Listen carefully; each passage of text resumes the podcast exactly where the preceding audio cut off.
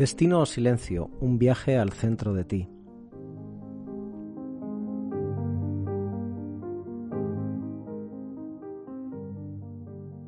Quiero dedicarte este capítulo a ti. Es el último podcast de este curso que termina. Es el noveno. Empecé como una curiosidad a grabar y a medida que voy avanzando, que ha ido avanzando el curso, se, me ocurren nuevas ideas, nuevos planteamientos. Me gustaría ser más ameno en las cosas que traigo aquí. Me gustaría que aquí pudieses encontrar un momento de sosiego. Voy probando, prueba error. En cualquier caso, insisto, quiero darte las gracias por haber estado ahí. Y ahora miramos al verano con toda esa extensión. Los días de descanso traen a menudo silencio mental.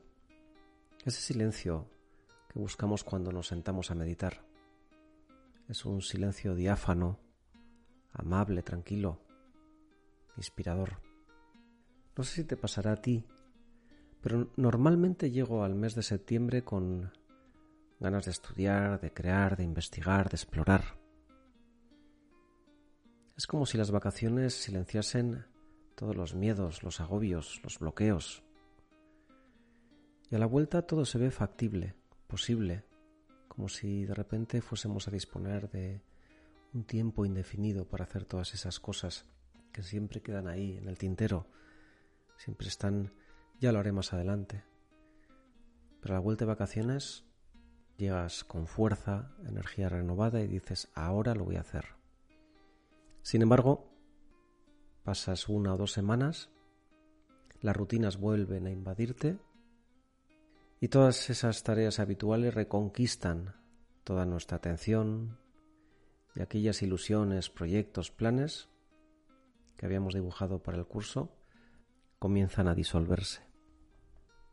Y vuelven los miedos a emprender, volvemos a posponer lo irremediable, sin edie, volvemos a bloquearnos y regresamos a lo mismo que dejamos. Aparcamos las ilusiones hasta que llega el momento propicio, pero no sabemos cuándo llegará. ¿Cuál es el momento propicio? La verdad es que creo que no existe, o que siempre es el momento propicio. El otro día, después de muchos meses sin vernos, nos juntamos un grupo de amigos íntimos, esos con los que puedes hablar con franqueza, dejando a la vista tus debilidades sin temor a sufrir ningún daño.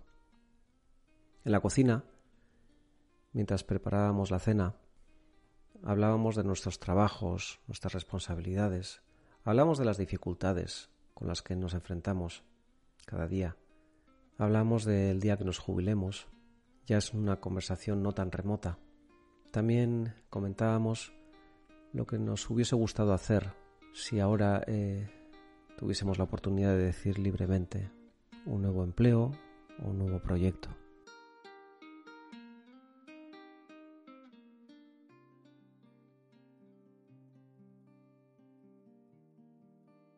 Te invito a que cierres los ojos por un momento. Siéntate si estás en la calle o, si estás sentado, simplemente cierra los ojos unos minutos.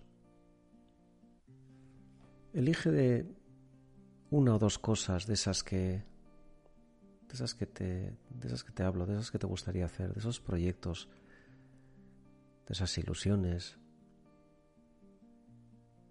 Igual no te es fácil. Indaga por ahí. Simplemente dos cosas que estén por hacer y que siempre pospongas. Vale todo. Desde matricularte a un curso, a un taller de teatro, hasta pedir una excedencia para dar la vuelta al mundo, desde negociar la salida de tu empresa actual, hasta proponer un traslado a otra ciudad o departamento dentro de tu organización. Da igual, piensa eso que siempre te está ronroneando. Bien, Dedica el tiempo que necesites, si no es ahora, en otro momento, a hacer esa lista. Ahora, junto con esa lista o con esa selección de una o dos ilusiones, escribe los motivos por los que no te lanzas a ello, los motivos por los que te bloqueas, los miedos, pon todos los peros.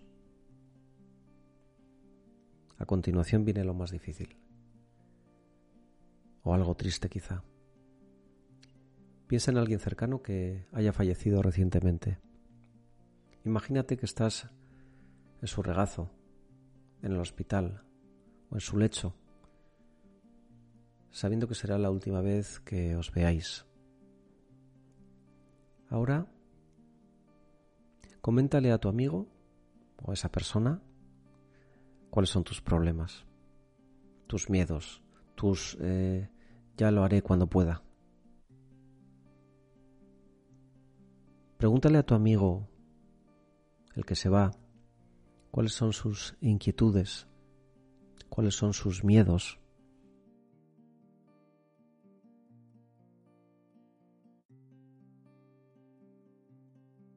¿A qué esperas? ¿De verdad crees que hay un momento mejor que ahora mismo para dar el primer paso a lo que anhelas? ¿El primer paso hacia donde tu corazón te dice que debes ir? Hoy es día 25 de julio, el día de Santiago. Hace justo un año, en el año 2020, mi amigo Miquel se iba de forma precipitada, imprevista y muy triste. Recuerdo cada encuentro, cada café, cada paseo con él. Le hablaba constantemente de mis ilusiones e ideas peregrinas como él las llamaba. Nunca, nunca, nunca me disuadió de ninguna de ellas. Siempre me animó a seguir adelante.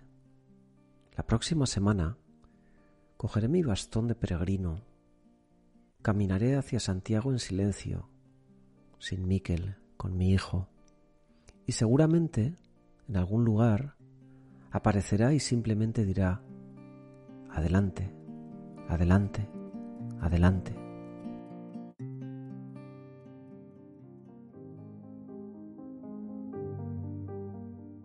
Destino Silencio, un viaje al centro de ti. Si te ha gustado el episodio de hoy, compártelo, quizá cambies la mirada de alguien. Y si quieres meditar en directo conmigo, te invito a que visites mi página web www.gabrielportel.com